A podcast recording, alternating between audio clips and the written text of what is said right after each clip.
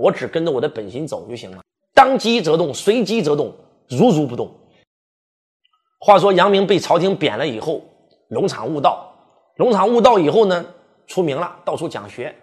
讲完学以后呢，这个当地很多土匪扰乱民间。其实他不是当官的，他也没有义务去剿匪，但是他就想让黎民过上好生活，就带着带着几个这个这个民兵吧去剿匪，给土匪写了三封信，寄过去以后，土匪每看一遍泪流满面，看完以后就直接投降了。哇，不投降的全被王阳明打败了，太厉害了。然后当王阳明剿匪这件事被这个州府的这个县太爷知道以后，就发现哇，我们这这贵州很多土匪啊。王阳明，你能不能帮我们剿剿匪？每次剿完匪以后，领功的全是别人。每次打了败仗，那责骂的一定是王阳明。但是王阳明一定是不问有没有奖赏。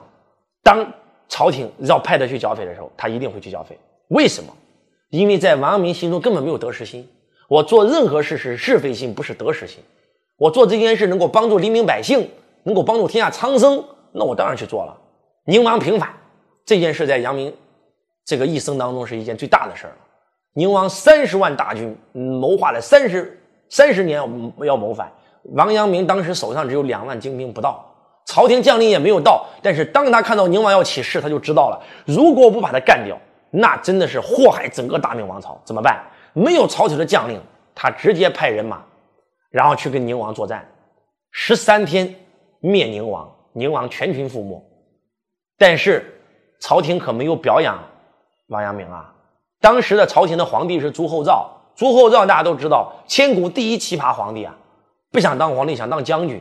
当他一听说他的叔叔造反，开心坏了，我终于可以自封大将军，我要率百万雄师，这个跟我叔叔来一战。结果刚出京师，这个王阳明信过来了，打赢了。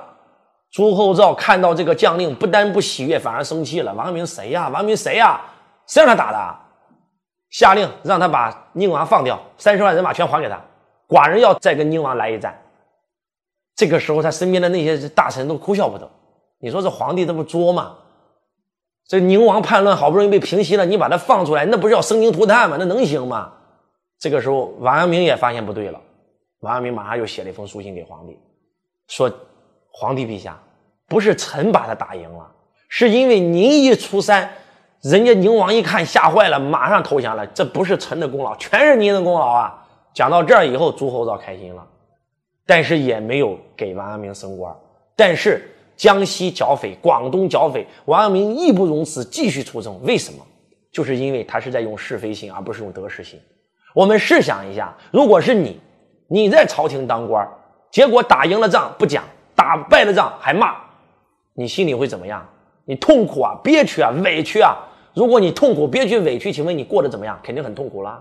但是王阳明没有啊，王阳明做任何事他都觉得很正常啊。我只跟着我的本心走就行了，对得起天，对得起地，对得起黎民百姓就可以了，跟外面的奖赏没有任何关系啊。心学修心修的最高境界是什么？四个字：如如不动。当机则动，随机则动，如如不动。泰山崩于前，面不改色。不是装的，不是脸装的，面不改色，是心不动，这才是高手。有一次，周老师正在跟弟子讲学，我有一个弟子就坐不住了，我就问他，我说什么情况啊？我们这个弟子就说了，老师，我的父亲正在医院看病，我这这这我这个着急，我真听不进去。我说你着急有用吗？你现在能飞过到飞过去你的父亲的病床吗？你飞过去，他们手术也做完了吗？担心是最大的诅咒啊！你还不如存在于当下，为你父亲祈福就可以了。此时不休，等待何时？周老师的太太在这个生孩子，大地震就在前两天，我在讲课。我如果不讲，台下没有一个人知道，那我不紧张吗？不紧张啊！当生则生，当死则死，来去自如啊！所有的一切其实都是来修炼我们的，不要怕，我相信。我的爱人，我相信我的宝宝一定会安全，一定会健康，一定会自由。那王阳明也是一样啊，他的有一个学生在讲学，也是听不进去了，问他为啥，孩子生病了，实在听不进去。王阳明说了，我现在跟宁王正在开战，我都没有去现场，我派了副官去打这场仗。如果宁王这场仗打输了，我全家老少都得人头落地。你有见我面有惧色吗？我不还在这讲学吗？此时不休，等待何时啊？当讲到这儿的时候，众弟子哇，才知道他的师傅正在经历着生死人生当中最重要的关头。王阳明只有两万人，牛王有三十万人。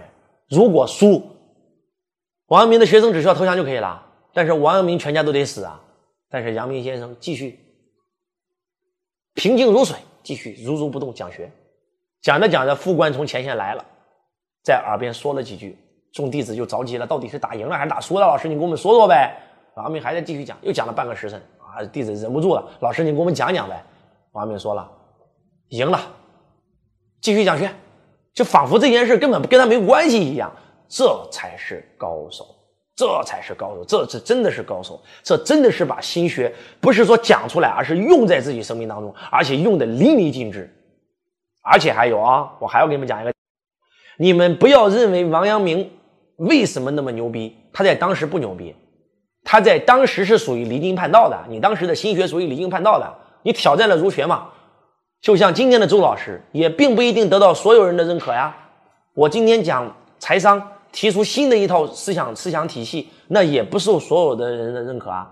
但是我相信，百年以后，时间会证明一切。就像今天一样，我们无数人崇仰王阳明，那但是在当代。他是不受社会主流认可的，但是王阳明继续在传播心学，我觉得这就是高手。